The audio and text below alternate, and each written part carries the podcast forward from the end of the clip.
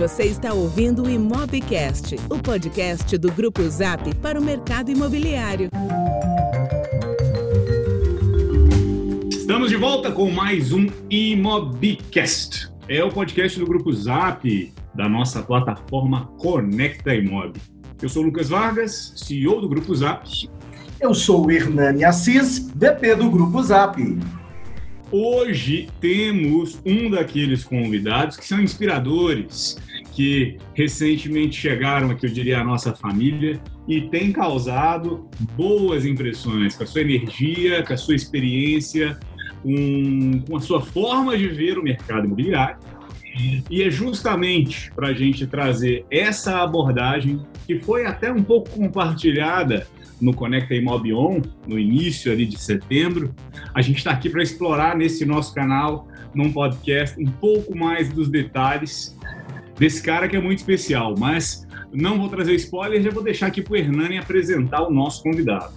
Legal, Lucas. Dia feliz nessa gravação, onde a gente de fato preparou uma pessoa muito especial que vai nos ajudar a oferecer um conteúdo para nossa audiência incrível, porque ele, além de ser uma pessoa que a gente adora, ele possui não apenas um conhecimento na nossa indústria imobiliária, mas também utiliza das melhores práticas do mercado imobiliário mundial no seu dia a dia, porque tem um alinhamento das suas crenças.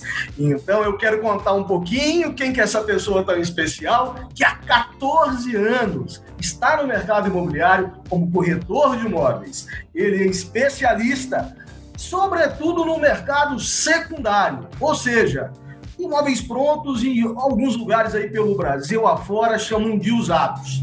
É conhecido também como um corretor high-tech, devido ao uso enorme aparato tecnológico na captação de imóveis e outras coisas que a gente vai explorar nesse nosso bate-papo. Além de tudo, Lucas, olha que legal, é multidisciplinar. Porque além de corretor de imóveis, ele faz muito da jornada de outros profissionais que assistem o corretor de imóveis. Ele é fotógrafo, ele é piloto de drone, produtor de conteúdo e palestrante. Então é, é com muita alegria que eu quero dar boas-vindas a você, Tiago Oliveira. Fala pessoal, rapaz, depois de introdução dessa, a responsabilidade triplica, né? Bom, galera, é, eu quero dizer assim da minha felicidade estar aqui no, no podcast, um, um, podcast que eu sou ouvinte, né? E curto muito, assim, Obrigado pelo convite. É uma satisfação gigante estar aqui com você, Lucas Vargas, com Hernani Assis, pessoas que eu não conheço pessoalmente, mas eu sinto como se conhecesse, tá? Devido a tudo que vocês disseminam no mercado e principalmente por conta da contribuição de vocês para o nosso mercado. Então, fica aqui desde já minha gratidão, tá? E contem comigo. Imagina, vamos. conhece sim, Tiago, conhece virtualmente. Nosso mundo, nosso mundo desde março tem sido virtual.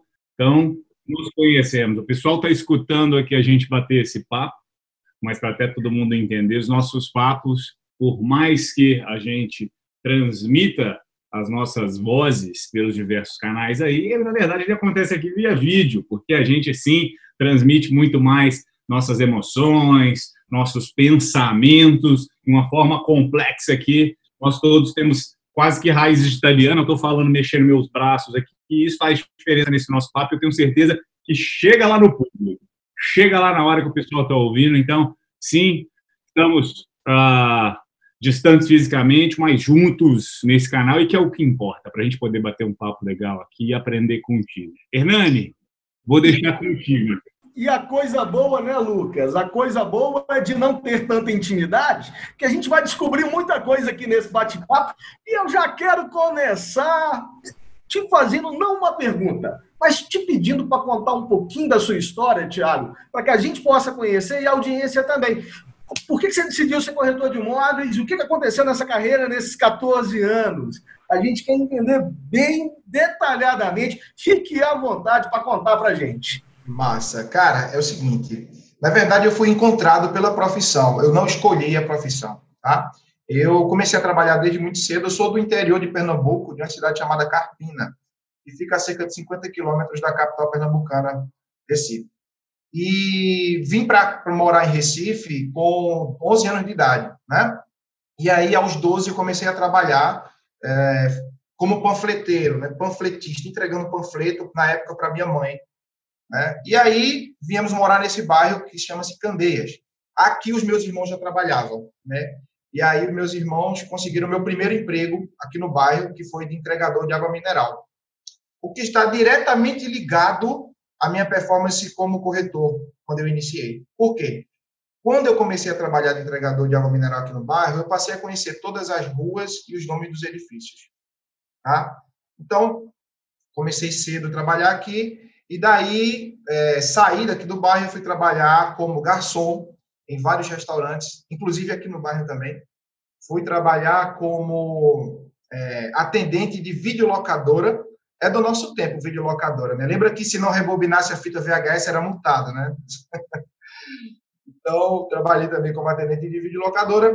E, por último, fui trabalhar no grupo, no grupo Walmart Brasil, né? que na época era dono da rede Bom Preço, supermercados do Nordeste. Trabalhar como farmá é, atendente de call center numa farmácia. E aí, cara, eu comecei, então, a ficar inquieto por conta da rotina. Né? Eu nunca gostei de rotina. Então, na época, eu conheci minha namorada, hoje minha esposa. Falei para ela, olha, eu preciso fazer uma outra coisa. Eu não tinha ideia em sair do bom preço. Eu, eu queria fazer outra coisa além do bom preço. Ela falou assim, ó, oh, vai ser policial. Eu digo, olha o meu tamanho, eu lá tenho tamanho para ser policial. E aí, o, o meu concunhado, que é, que é policial militar, tem um irmão que tinha imobiliária e falou: Ó, oh, cara, tu tem uma, uma. tá desenrolado. Aqui no Nordeste, as pessoas chamam você de desenrolado quando você é um pouco inteligente. Né? Olha a presunção, um pouco inteligente. Enfim, ele disse: Acho que você tem perfil para ser corretor de imóveis. E meu irmão tem uma imobiliária. Isso em meados de 2006, 5 para 6. Eu fui conversar com o cara e a primeira pergunta que ele me fez foi a seguinte: Olha, quanto você ganha salário? Eu disse: 480 reais. Ele disse: Pode pedir demissão se você está louco, e meu FGTS, o plano de saúde, essas coisas, não. Se você não ganhar isso aqui, eu lhe pago o dobro. Aí eu falei, pô, o cara tá certo do que está falando. Então, em 2006, eu pedi demissão do Bom Preço, abri mão dos direitos trabalhistas e fui ser corretor de imóveis. E aí começou a jornada no mercado imobiliário. Só que era um mercado imobiliário extremamente arcaico, onde só se tinha para promover venda de imóvel um jornal impresso que tínhamos famosos contratos de linha. E os anúncios mais pareciam escrita inca, porque era tudo abreviado, né? E aí a jornada era muito longa. Então, assim, foi assim a minha entrada no mercado imobiliário. E o que é que tem a ver o fato de eu ser entregador de água mineral com ser corretor de imóveis? Quando eu vim ser corretor de imóveis, a imobiliária era no bairro de Candeias. Então, eu conhecia melhor do que qualquer novato o bairro. Ruas, nome do edifício. E olha que curioso, cara. Hoje, eu atendo, às vezes, clientes, proprietários, que eu conheço da época de entregador de água mineral. E o cara não lembra mais de mim. Aí eu falo para ele assim: ó, você lembra de mim? Não, eu não faço a menor ideia. Quando eu contei a história, o cara não acredita. Então, basicamente, foi assim que eu, que eu fui apresentado ao mercado imobiliário. Há 14 anos, então, você está na mesma região? No mesmo bairro. Que loucura! E, e, e, me parece que, além de especialista em mercado secundário, né, no usado, você trabalha em Candeias num raio de 3 quilômetros. Exatamente. Aí eu queria explorar um pouquinho com você, até para poder entender é, por que, que você entendeu que isso era bom para você, por que, que você de fato estabeleceu esse nicho, qual que é a crença que de fato orbita nessa decisão de negócio que você disse muito bem.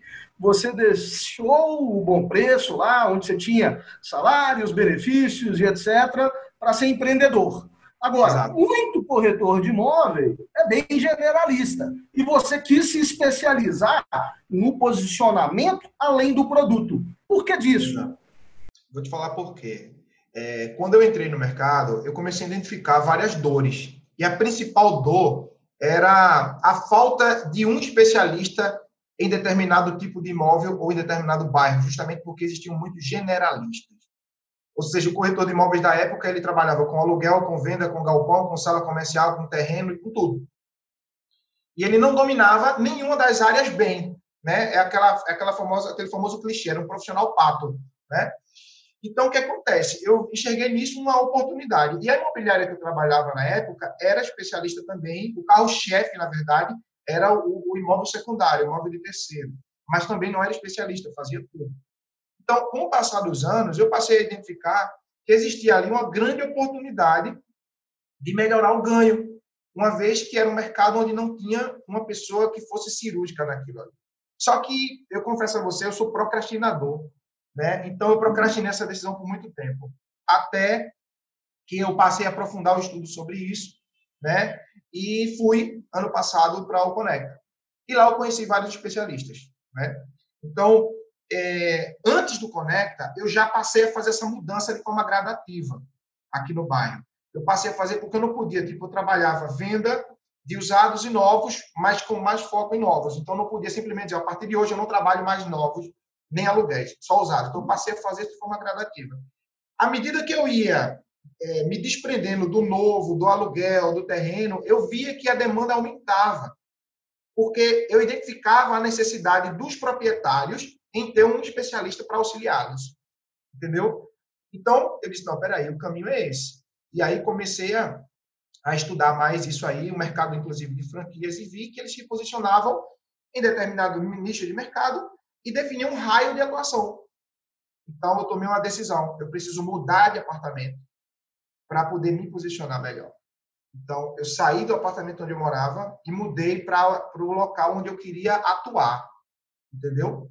Então, toda a expertise que eu tinha de imóvel usado que eu adquiri ao longo dessa, desses anos, eu decidi fazer só isso. Então, quando eu me posicionei e dizer assim, olha, eu não sou, eu não trabalho mais imóvel novo, eu não trabalho aluguéis, eu, só, eu sou especialista em imóvel usado. Aí eu passei a recusar os proponentes que me ligavam à procura de outros imóveis, mas eu dizia para eles o seguinte: olha, Hernani, infelizmente eu não posso te ajudar, porque eu sou especialista em imóveis usados. Mas a forma que eu posso te ajudar é indicar um colega que trabalha com aluguel. Quando esse proponente ligava para o meu amigo para fazer qualquer coisa de aluguel, ele fazia. Mas quando ele lembrava, precisava de um corretor para vender usado, ele lembrava de mim porque era latente na cabeça dele que ele ouviu de uma pessoa que essa pessoa é especialista nesse nicho de mercado, nesse, nesse tipo de imóvel. Isso só se fortaleceu. Só se fortaleceu e, graças a Deus, hoje é, é, eu abro mão de certos trabalhos que, que não atendem aos critérios que eu preciso para fazer esse trabalho. Quando foi essa mudança, Tiago? Essa mudança, ela, ela começou a acontecer, nós estamos em 2020, ela começou a acontecer em meados de 17 a mudança começou a acontecer. Agora, ela aconteceu por definitivo em setembro de 19. Tiago, minha dúvida é a seguinte, cara. É... Mudança é contra a essência nossa dos seres humanos de, de estarmos cômodos na nossa zona de, conforto, né? É natural que a gente queira ficar aqui sem brigar com ninguém, ficar tranquilinho, fazendo aquilo que a gente já sabe, diminui risco. É uma questão da evolução da espécie. Mas beleza. Você contou aqui, 2017 você começou, 2019 você tinha feito uma transição bacana. É, e você falou um pouco de como você lidava com os seus clientes, que te abordavam e falavam assim, olha, infelizmente eu poderia até investir algum tempo em te apoiar, em te ajudar, mas eu sou especializado neste nicho e aí eu posso te indicar o melhor profissional no nicho que você tem interesse. Legal. E, e eu tenho certeza que, por vezes, isso deve ter sido um pouco ah, desconfortável. Né? Assim, caramba, estou transferindo ali, mas você tinha uma crença muito forte que te ajudou a lidar com isso. Legal. Agora, a minha pergunta é: tem um outro público que também é fundamental quando a gente vai fazer esse tipo de mudança. São os pares, os nossos amigos, os outros profissionais, que eu tenho certeza que muitos foram críticos a essa sua postura, a essa sua atitude. E é como família, que se não apoia alguma decisão nossa, vai ficar puxando a gente, né? vai, vai influenciar contra este caminho, esse sentido que a gente quer seguir. Como é que foi no seu caso? Como que você lidou com, com estes outros corretores, parceiros, amigos, enfim, que certamente eram parte uh, do seu dia a dia? Uhum. Cara, essa pergunta é muito importante, tá? Pelo seguinte motivo. É, uma das coisas que eu precisei aprender na minha vida foi a automotivação. Automotivação. Por quê? Porque quando nós somos empreendedores, a maioria dos nossos, dos nossos empreendimentos, que são sonhos que são transformados em projetos, ele parece mirabolante aos olhos de outras pessoas. E por parecerem mirabolante aos olhos de outras pessoas, as pessoas tendem a lhe desmotivar, né? Ah, isso não vai dar certo, isso não é para você, isso não é assim, tal. Então, eu, eu tentei aprender a me blindar dessas pessoas. E isso que você mencionou aí, eu chamo de pagar o preço. Sabe aquela história de pagar o preço? Então, quando eu tomei essas decisões, eu sabia que era esse o preço que eu ia ter que pagar. Enfrentar a opinião de colegas do mercado, enfrentar a opinião dos meus próprios familiares, assim como eu enfrentei quando eu escolhi ser corretor de imóveis. Porque eu fui, eu fui taxado de louco, falaram que corretor de imóveis era uma loteria, enfim, uma série de coisas. É, mas toda loteria tem um ganhador e às vezes mais de um, né? Então, é, é eu lidei com isso, Lucas, tentando me blindar do negativismo e das críticas construtivas disfarçadas de inveja, sabe? Então, quando a galera vem dizer, cara, eu posso te dar uma opinião, uma crítica construtiva, eu falava assim, pode, mas antes me diz o que você construiu para que eu possa me espelhar. E aí essa pessoa não tem o que dizer. Então, assim, eu lidei com isso com, com a ajuda da minha família, da minha família, que é minha esposa, que sempre me apoiou desde o começo, com uma força muito grande que eu tive dela, tá? Mas não foi fácil porque você chega entusiasmado com a ideia. Olha, Hernani Lucas, cara, eu tô com uma ideia massa aqui, brother. Aí o Lucas, pô, que legal, conta pra gente. Aí o Hernani fala, ó, a ideia é até boa, mas eu acho que isso não tem futuro. Aí você tenta contra-argumentar. Ó, Hernani, mas aqui... Aí Hernani dá outra negativada. Aí você vai brochando, saca? Então, é necessário ter uma energia muito forte e estar tá muito disposto e crente no que você estabeleceu para não sucumbir a, a isso. Mas não foi fácil. E até hoje eu lido com isso, tá, Lucas? Até hoje eu lido com isso. É. Só que agora tem um lado bom. É. Só que, é. Só que agora tem um lado bom. Agora tem um lado bom porque nós temos a prova social.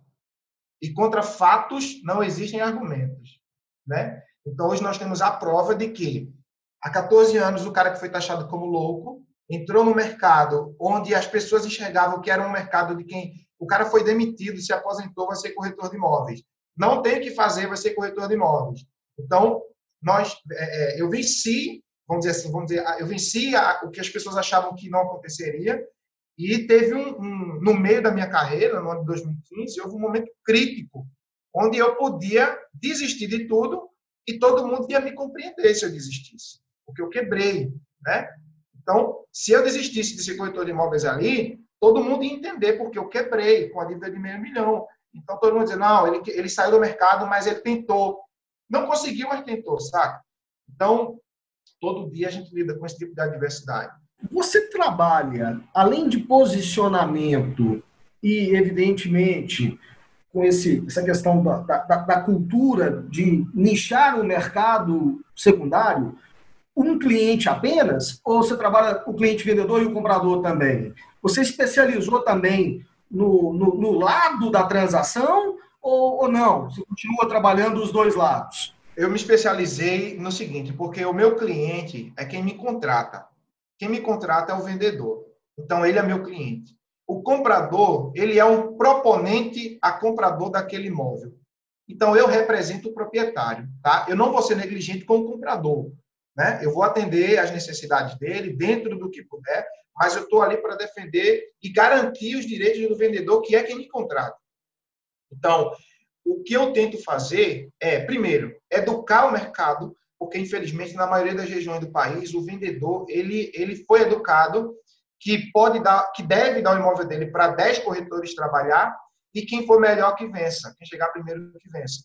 Então eu estou tentando desmistificar essa cultura. Eu estou tentando mostrar para o vendedor que é o seguinte, olha, o melhor caminho é contratar um corretor de imóveis de sua confiança para fazer a gestão da venda do seu imóvel em parceria com outros corretores.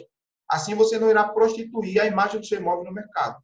Então, o meu trabalho é focado no vendedor, que é quem me contrata, e é focado no imóvel do vendedor para fazer ofertas qualificadas. Entendeu? E aí tem outro preço que precisa ser pago. Nem todo vendedor quer contratar porque ele não está habituado a ouvir um corretor dizer para ele: olha, eu trabalho seu imóvel se ele atender a três critérios básicos. Nenhum corretor exige critérios para trabalhar imóvel, entendeu? Então, quando eu falo isso, o cara estranha, mas ele quer ouvir. E aí a gente entra num embate onde eu preciso exercer de forma gigante o meu poder de persuasão. Entendeu?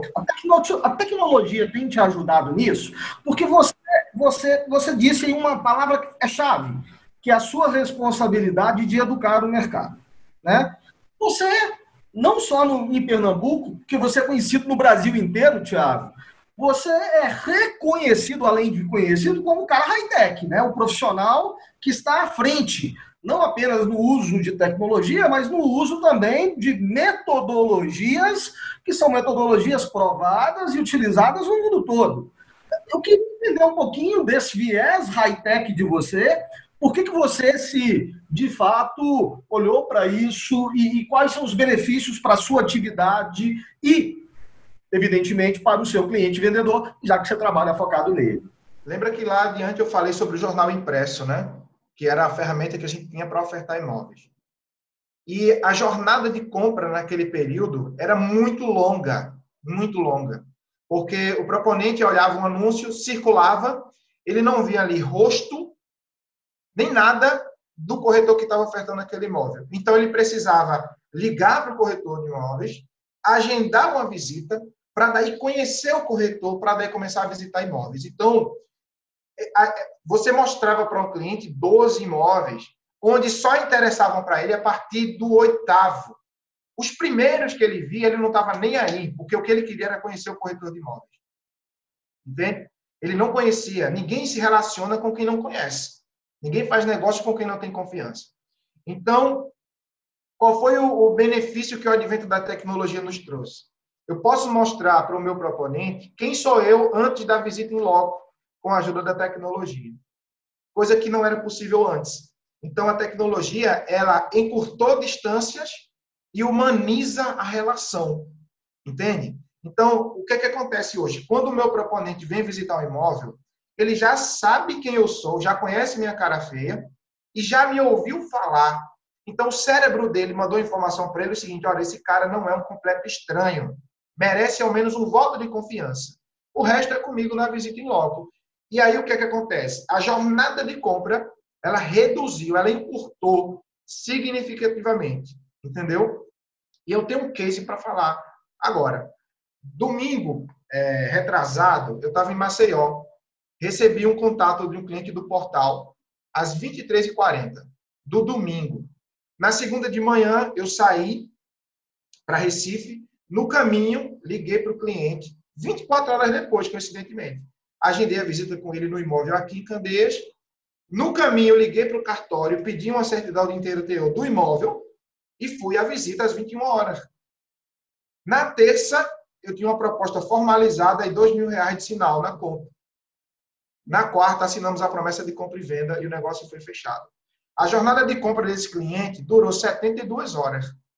Ele nunca me viu na vida. Ele não fazia ideia de quem eu era. Ele começou a me conhecer através do portal, com o anúncio e com o vídeo. E depois ele, ele consultou minhas redes sociais e me viu. Ou seja, comprou na quarta-feira, no domingo ele estava almoçando no restaurante onde eu fui garçom, recebido pela dona e chamado pelo nome. Então, isso é um benefício que a, a tecnologia nos proporciona. Se ele tivesse me encontrado num anúncio de jornal, eu jamais teria conseguido fazer isso. E deixa eu te falar, 80% das vendas que eu faço são realizadas na primeira visita. Caraca, isso é incrível. Tiago, você comentou do valor da tecnologia para o cliente comprador, mas a sua especialidade é o cliente vendedor. É, na sua proposta de valor, ao receber de fato a confiança dos seus clientes para poder trabalhar o imóvel deles, é, a, tecno, a tecnologia faz a diferença? O que, o que você compromete com o seu cliente a despeito do seu viés tecnológico? Tá. Para o vendedor, eu mostro para ele das formas que eu vou disseminar o imóvel dele no mercado e como a tecnologia vai me ajudar. Quando eu falo de tecnologia, eu não falo só do drone, eu falo para ele das plataformas tecnológicas e de quão qualificado o imóvel dele será inserido nessas plataformas, tá? Porque não adianta nada eu ter a melhor foto e não ter uma excelente copy e não ter informações precisas lá no portal, tá? Então, eu falo para ele que eu vou colocar o imóvel dele nas, nas plataformas que têm mais relevância no mercado, além das redes sociais, além do YouTube, que já é o segundo buscador de imóveis aqui no, no, no Brasil. Já tem muito acesso por imóveis aqui no Brasil. E falo para ele, obviamente, das ferramentas que eu utilizo. Eu utilizo equipamentos de ponta, é, smartphones que garantem é, imagem de alta resolução, vídeo e foto. E, é claro, imagens aéreas, que não devia ser, mas ainda é um diferencial. Então, aqui no meu bairro, na minha região, nenhum corretor utiliza drone para fazer fotos de imóveis e nem vídeos. Então, quando o vendedor olha isso, ele não, realmente isso não acontece, tá? E aí ele acaba dando a confiança. Aí o que que aí o que que acontece, Hernani? Isso também acaba causando a sensação de garantia de venda. Entende? Então eu preciso dizer para ele, olha, eu vou garantir o empenho, eu não garanto a venda. Porque a venda é uma probabilidade. Com tudo que eu utilizo, eu tento potencializar essa probabilidade, mas eu não garanto que venda. Entendeu? Então, é muito importante deixar isso claro para o vendedor. O processo de captação, Hernani, o meu processo de captação, ele demora cinco dias, porque tem etapas que eu estabeleci para serem seguidas, entendeu? E a primeira delas é uma que eu chamo de visita técnica. Na visita técnica, eu vou conhecer o imóvel, analisar a documentação, estabelecer a contratação e orientar para que ele arrume o imóvel para que eu possa fotografar. Entendeu? Então, quando o vendedor também vê isso, porque outro corretor chegou lá e simplesmente saiu fotografando o imóvel dele do jeito que estava, não teve nenhum cuidado e sequer, isso é um absurdo, sequer constata que esse cara que está ali se dizendo proprietário é proprietário do imóvel. Acho que a gente vai explorar alguns outros aspectos uh, da sua atuação, modelo de atuação no mercado, mas eu queria até começar a explorar um pouco sua sua perspectiva, sua opinião a respeito de parcerias. Né? Você já falou que trabalha claramente com, ah, com um nicho e caso um, um, um, alguém que esteja interessado em locação, mercado primário, uh, chegue até você, você acaba transferindo para algum contato seu. Beleza. Agora, agora uh, no caso de um cliente de fato comprador, dado que você trabalha ali com foco, não foco, você considera o seu cliente o proprietário do imóvel, né? É, eu queria que você, que você, comentasse um pouco a sua abordagem em relação a parcerias, como que você navega na rede, no mercado, na região, para desenvolver essas suas parcerias com o mercado? Olha, é, eu trabalho muito bem com parcerias, desde que o colega queira ser meu parceiro. Porque o que é está acontecendo? É, existem pessoas que escolhem ser parceiros e existem pessoas que escolhem ser concorrentes, tá? E quando eu fiz essa mudança no perfil de trabalho, eu consegui vários parceiros e alguns concorrentes, tá? Só que, para os parceiros que querem, que querem trabalhar comigo em parceria, eu não tenho o menor problema e eu transito muito bem. E eles estão gostando tanto disso que alguns até recebem algumas captações à beira-mar de imóveis usados e me chamam para parceria em virtude do material que eu posso produzir do imóvel. Então, assim, eu, começou a gerar demanda também de parcerias, sem que eu precise dizer, olha, eu tenho esse imóvel, vamos fazer uma parceria. Está se invertendo a ordem. O cara chega para mim e diz: Olha, eu recebi esse imóvel aqui, eu acho que tu pode fazer um trabalho muito legal. Vamos fazer uma parceria? Vamos. A única coisa que eu estabeleci foi critérios. Por quê? Eu invisto alto em equipamento, em formação, em estudo. Então, eu não acho justo que eu faça tudo isso e a outra parte ganhe a mesma coisa que eu. Então, eu estabeleci com meus parceiros o seguinte: se você tiver um imóvel que é minha parceria, eu recebo 60% e você 40%. E aí o cara quer. Porque o investimento maior é meu. Sou eu quem compro o drone, sou eu que boto uma aeronave de 6 mil reais para voar lá para fazer a imagem do prédio. Então, quem assume todo o risco sobre a operação sou eu. Então, se o drone cair, sou eu que vou assumir o prejuízo. Sabe? Sou eu quem vou fazer as imagens, sou eu que vou editar. Então, não é justo pagar para esse cara 50%. E aí eles entendem isso. Eles preferem 40% do que nada. Porque o que é está acontecendo também, Lucas? É, tem muita gente que anuncia imóvel aqui na região. E em alguns imóveis, pontualmente, eu vou lá fazer essas captações. E fatalmente o proprietário desse imóvel concede a exclusividade.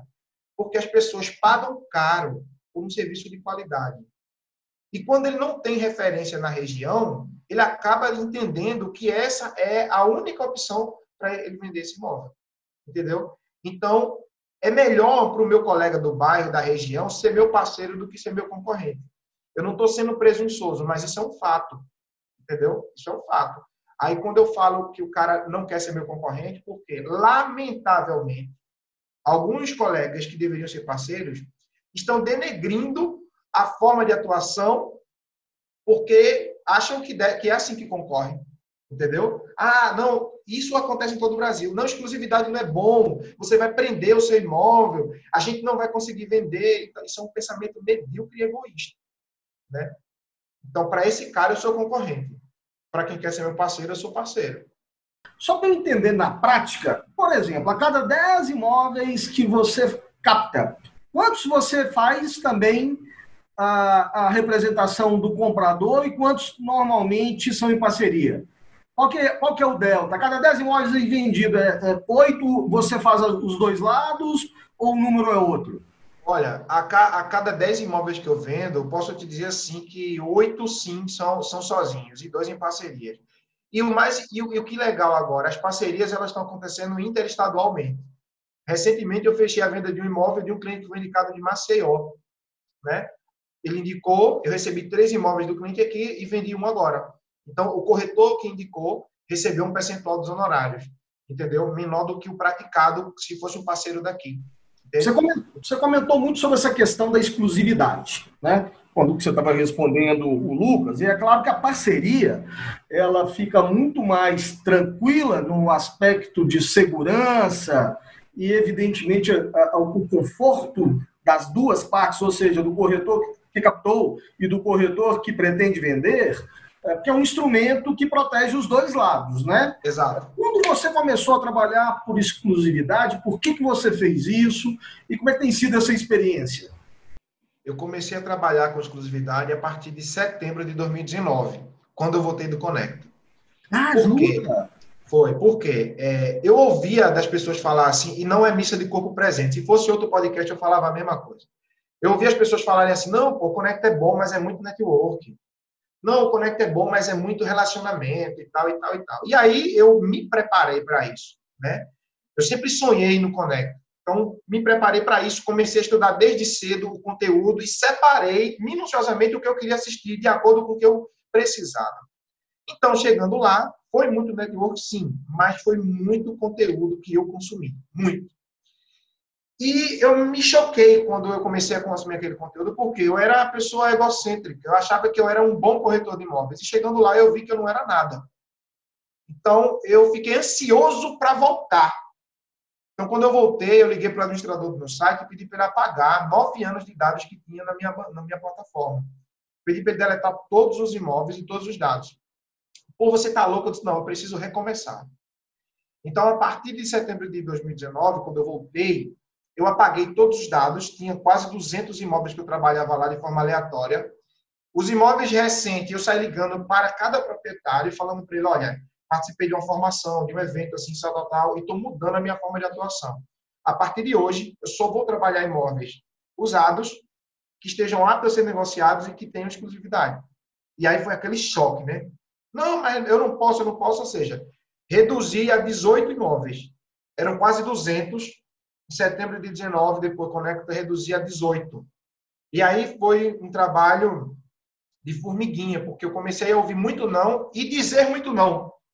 Por quê? Eu disse, não, eu não vou trabalhar sem exclusividade. Eu vou trabalhar imóvel com exclusividade, né?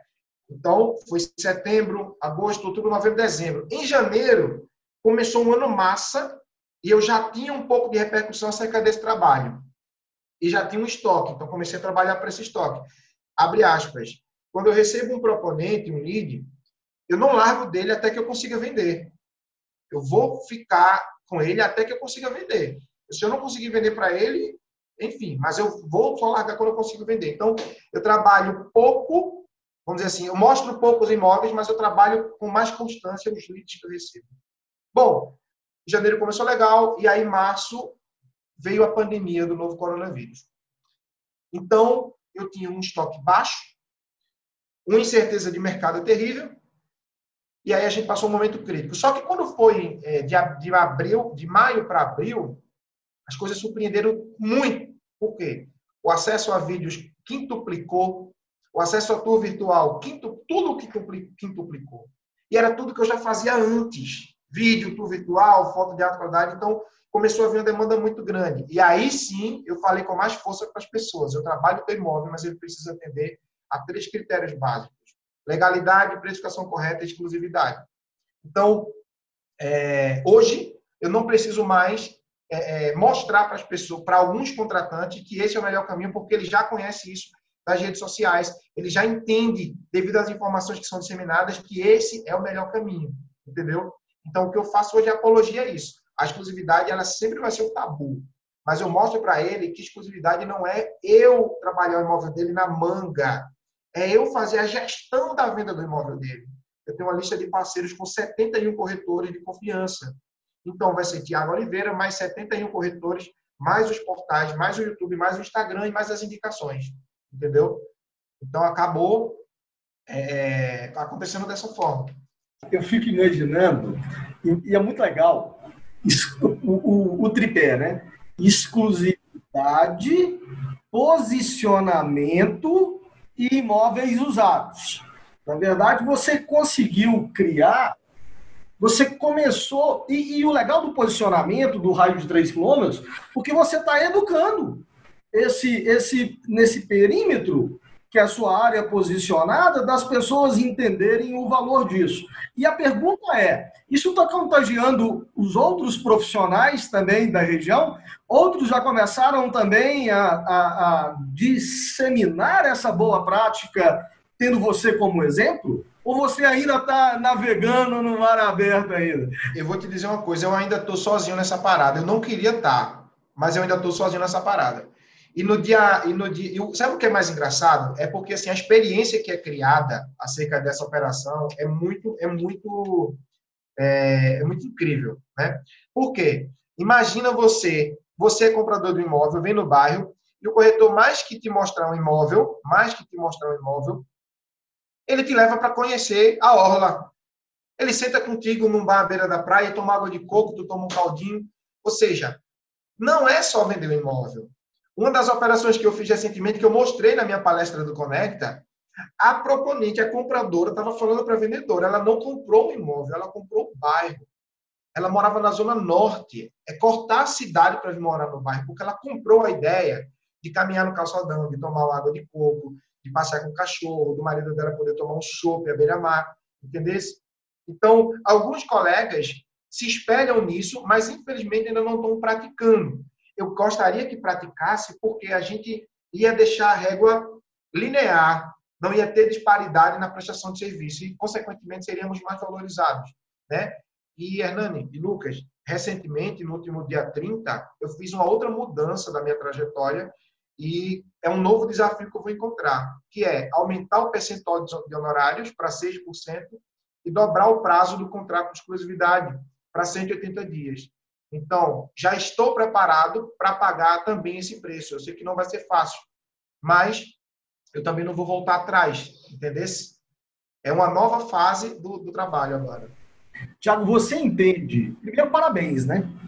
Primeiro, parabéns pela pela postura, pela coragem e por determinar e colocar em prática aquilo que você quer para a sua carreira, que você quer para a sua atividade. Porque, de fato, como você é empreendedor, se você não valorizar aquilo que você faz e entender que esses honorários e esse prazo fazem sentido para a prestação de serviço que você entrega, ninguém fará isso por você. Você entende, e aí para a gente já exaurir o tema, porque eu quero entender uma outra, um outro ponto aqui que a gente quer conversar, eu e o Lucas com você, que a exclusividade está engajada no Brasil, você enxerga que a gente vai começar a trabalhar isso no país todo, é, um, é uma, uma questão de curto prazo, de médio, qual que é a sua visão para a implementação da exclusividade em nosso país? Até porque você é muito bem relacionado e consegue influenciar e conversar diversos profissionais pelo Brasil todo. O que você escuta dos seus pares? Eu gostaria de escutar algo diferente. mas o que eu escuto da grande maioria são três coisas. Eu não consigo, é muito difícil, aqui não funciona. Isso é em coro, tá? Eu gostaria de ouvir diferente. Então, mas a maioria das vezes a gente ouve isso, né? Então, o grande problema, primeiro grande problema, chama-se corretor de imóveis. Somos nós. Por quê? Hum, quando nós não acreditamos nisso, isso não acontece. Hernani, como é que eu vou te vender algo que eu não compraria, brother? Eu não consigo. Isso é fato.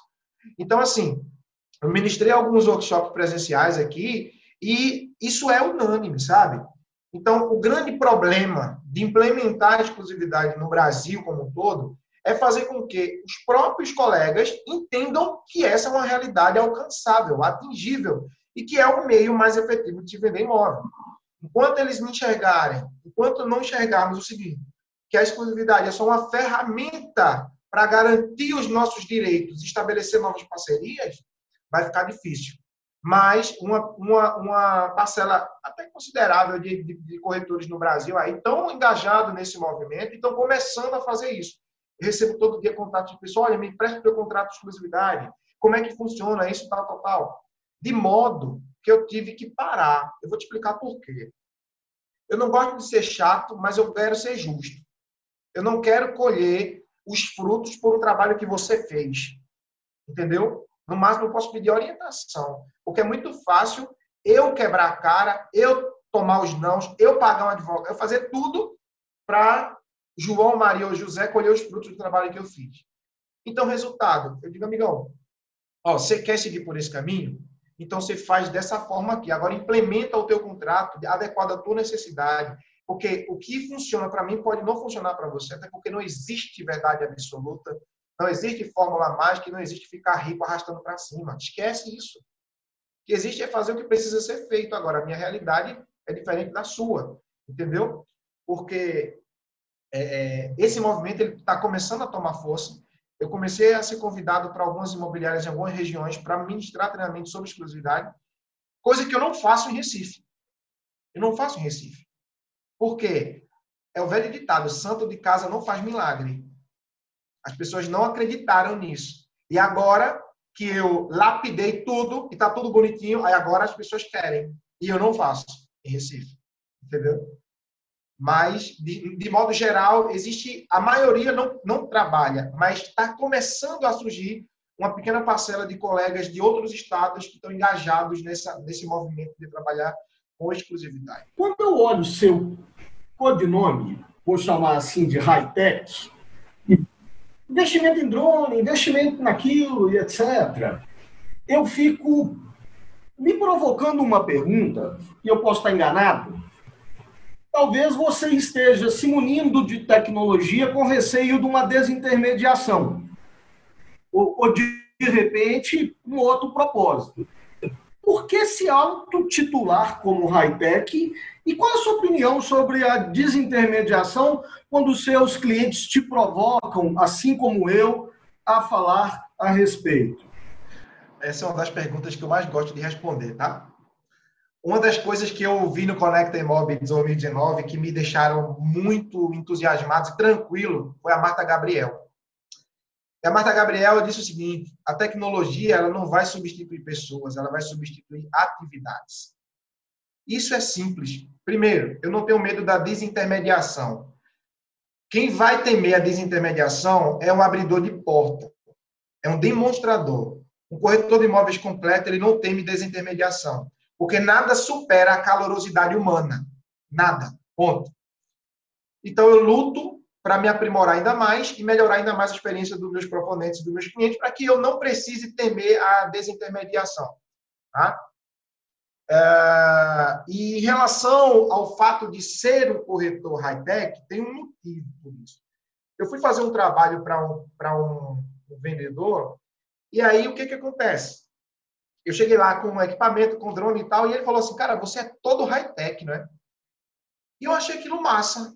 Eu disse, pô, tá aí um negócio massa, corretor high-tech. Então, peguei aquilo, transformei no codinome, desenvolvi essa marca aqui, junto com um colega, né? corretor high-tech, e Isso acabou agregando a minha imagem como um corretor que interage bem com a tecnologia para melhorar a experiência dos seus clientes. Entendeu? Mas ao passo que eu sou um corretor que gosta de interagir com a tecnologia e com as plataformas, eu sou muito humano. Eu tento traduzir através da tecnologia que eu sou essa pessoa que você está vendo aqui atendendo, trabalhando ou tomando um chopp sem álcool, porque eu não bebo mais. Entendeu? Então, a tecnologia, o uso da tecnologia, eu uso para encurtar distâncias e humanizar a relação. Então, eu tento fazer com que as pessoas não confundam que um corretor high-tech é só um corretor que sabe pilotar um drone e fazer foto. Não é isso. Graças a Deus, eu sou um corretor completo. Eu não trabalho com aluguel, mas eu entendo de aluguel. Eu não trabalho com venda de novos, mas eu entendo de novos. Porque eu transitei por todo o ecossistema da intermediação imobiliária para não ser refém. Entendeu? Então, hoje, graças a Deus, eu não sou refém de nada. De nada. Eu sei fazer os meus anúncios, eu sei fazer os meus posts, eu sei mexer com o CorelDRAW, eu sei fazer tudo porque eu não sou refém. Eu quero chegar ao ponto de eu precisar, de eu ter que pagar, mas hoje eu faço tudo com muita tranquilidade, porque eu prezo pela qualidade, sabe, Hernani? Eu prezo pela qualificação da oferta. E isso tem me dado um resultado satisfatório. E outro exemplo que eu vou te dar é o seguinte: imagine você ter um anúncio no portal com 870 acessos a esse anúncio e só 8 ligações. 870 pessoas viram o anúncio e você só recebe 8 contatos faz quatro visitas e vende o imóvel em 38 dias. Por quê? Não era para ser diferencial, mas o cliente ainda deseja ter o endereço completo, ter o valor exato do IPTU, ter o valor exato da taxa de condomínio, saber se existe taxa extra vigente ou não, qual o valor dessa taxa extra e quanto tempo ela vai perdurar. É só isso que o cara quer. Quando ele vir na visita em loco, ele só vem para comprar. Infelizmente, vocês sabem melhor do que eu que isso é um assunto recorrente e que ainda precisa ser falado evento após evento. Muito legal, Tiago. Hoje dizer, numa hipótese, que o corretor de imóveis ele tem que se munir de soluções, por exemplo, de realidade virtual, inteligência artificial, por exemplo, realidade aumentada. Isso está hoje uh, no seu roadmap de adicionar essas soluções no seu dia a dia para os seus clientes já estão pedindo isso? Ou é muito mais um corretor high-tech como você que vai ser pioneiro e vai demonstrar o valor dessas soluções hoje já tão utilizada por consumidores em países com mercado imobiliário mais maduro? Qual é a sua visão? Essas novas tecnologias aí mais avançadas, como a realidade, a realidade aumentada, a realidade virtual, o cliente não pede isso, mas quando ele vê, ele se impressiona. E eu aprendi uma coisa: nós só temos uma chance de causar uma boa primeira impressão. Você não tem a segunda chance de causar uma primeira impressão boa, não existe. Então, quando eu demonstro o meu serviço para, inclusive para o meu contratante, que é o vendedor, ele fica, ele fica chocado, porque ele nunca teve acesso àquela informação, ele não sabe que é possível fazer aquilo. Quando eu falo para ele assim, olha, essa placa que eu vou utilizar no teu imóvel é uma placa interativa. Né? Quando, o teu, quando o nosso proponente estiver lá embaixo que digitalizar essa placa, ele vai ver o vídeo do teu imóvel na placa, online, sem precisar baixar nenhum aplicativo. O cara, como é que é isso? Poxa, legal. Então, quando eu pego o meu cartão, e mostro para ele o que é a capacidade da realidade aumentada, ele, caramba, isso é muito louco, então isso causa impacto.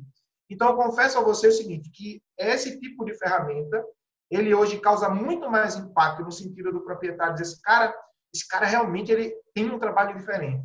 Mas a título de resultado, assim, o resultado ele não é tão grande como deveria ser. Ele, ele impressiona mais do que gera resultado, tá?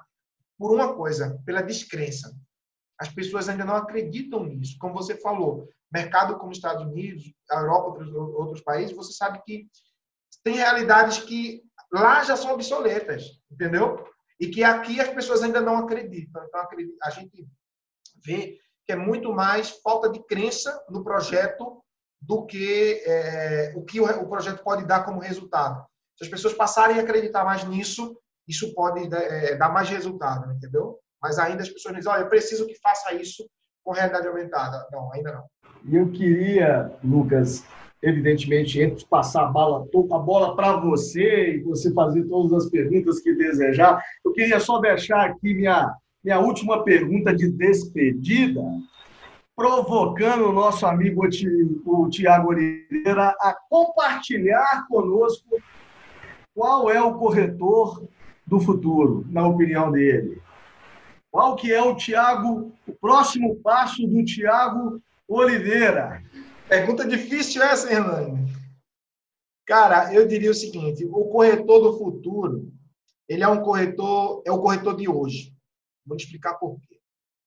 Ah, tudo que está acontecendo com, conosco nos últimos seis meses deixou todo mundo com os nervos à flor da pele. Então, nunca se exigiu tanta autenticidade como agora. Então, eu acho que o corretor do futuro é o corretor mais humano, é o corretor que mostra nas redes sociais, que mostra através de vídeos quem ele verdadeiramente é. Então, as pessoas não, não, não, não aguentam mais aquela, aquela postura engessada, artificializada. Tanto é que os conteúdos que mais engajam são esses conteúdos que têm muita produção, né? são esses conteúdos mais autênticos. Então, o corretor do futuro é aquele corretor é, mais humano, mais comprometido com a causa do seu cliente, seja ele o comprador ou seja ele o vendedor. O que virá de novo com, com a tecnologia ainda não sabemos, até porque precisamos evoluir cinco anos em cinco meses, tá? Então, sendo bem franco com você, eu não consigo prever as próximas 48 horas devido à volatilidade com que tudo está acontecendo. Então, a minha resposta hoje é a seguinte: o corretor do futuro é o corretor de hoje autêntico, humano e comprometido com a causa. Muito legal, Thiago. A gente está aqui já chegando, a gente vai vai, vai quase que falando, gato subiu no telhado, tá terminando, terminando. partir partir para uma última pergunta, que é, uhum. eu, eu, gosto de ter um, uma tradução prática de quando a gente fala de tecnologia, Uhum. porque é muito fácil a gente falar de, ah, tem tanta coisa que pode ser feita, o mundo à disposição, é só você entrar na internet, se educar, que você vai achar um monte de ferramenta que certamente vai te ajudar a ser muito mais produtivo e a gerar mais resultado. E sim, a gente sabe que isso existe. Na verdade, quando a gente tem essa grande opção, essa grande quantidade de opções para escolher, muitas vezes a gente fica ainda mais paralisado. O fato de existir tantas alternativas é um dos fatores que faz com que a gente desista de escolher, prefiro ficar como estou.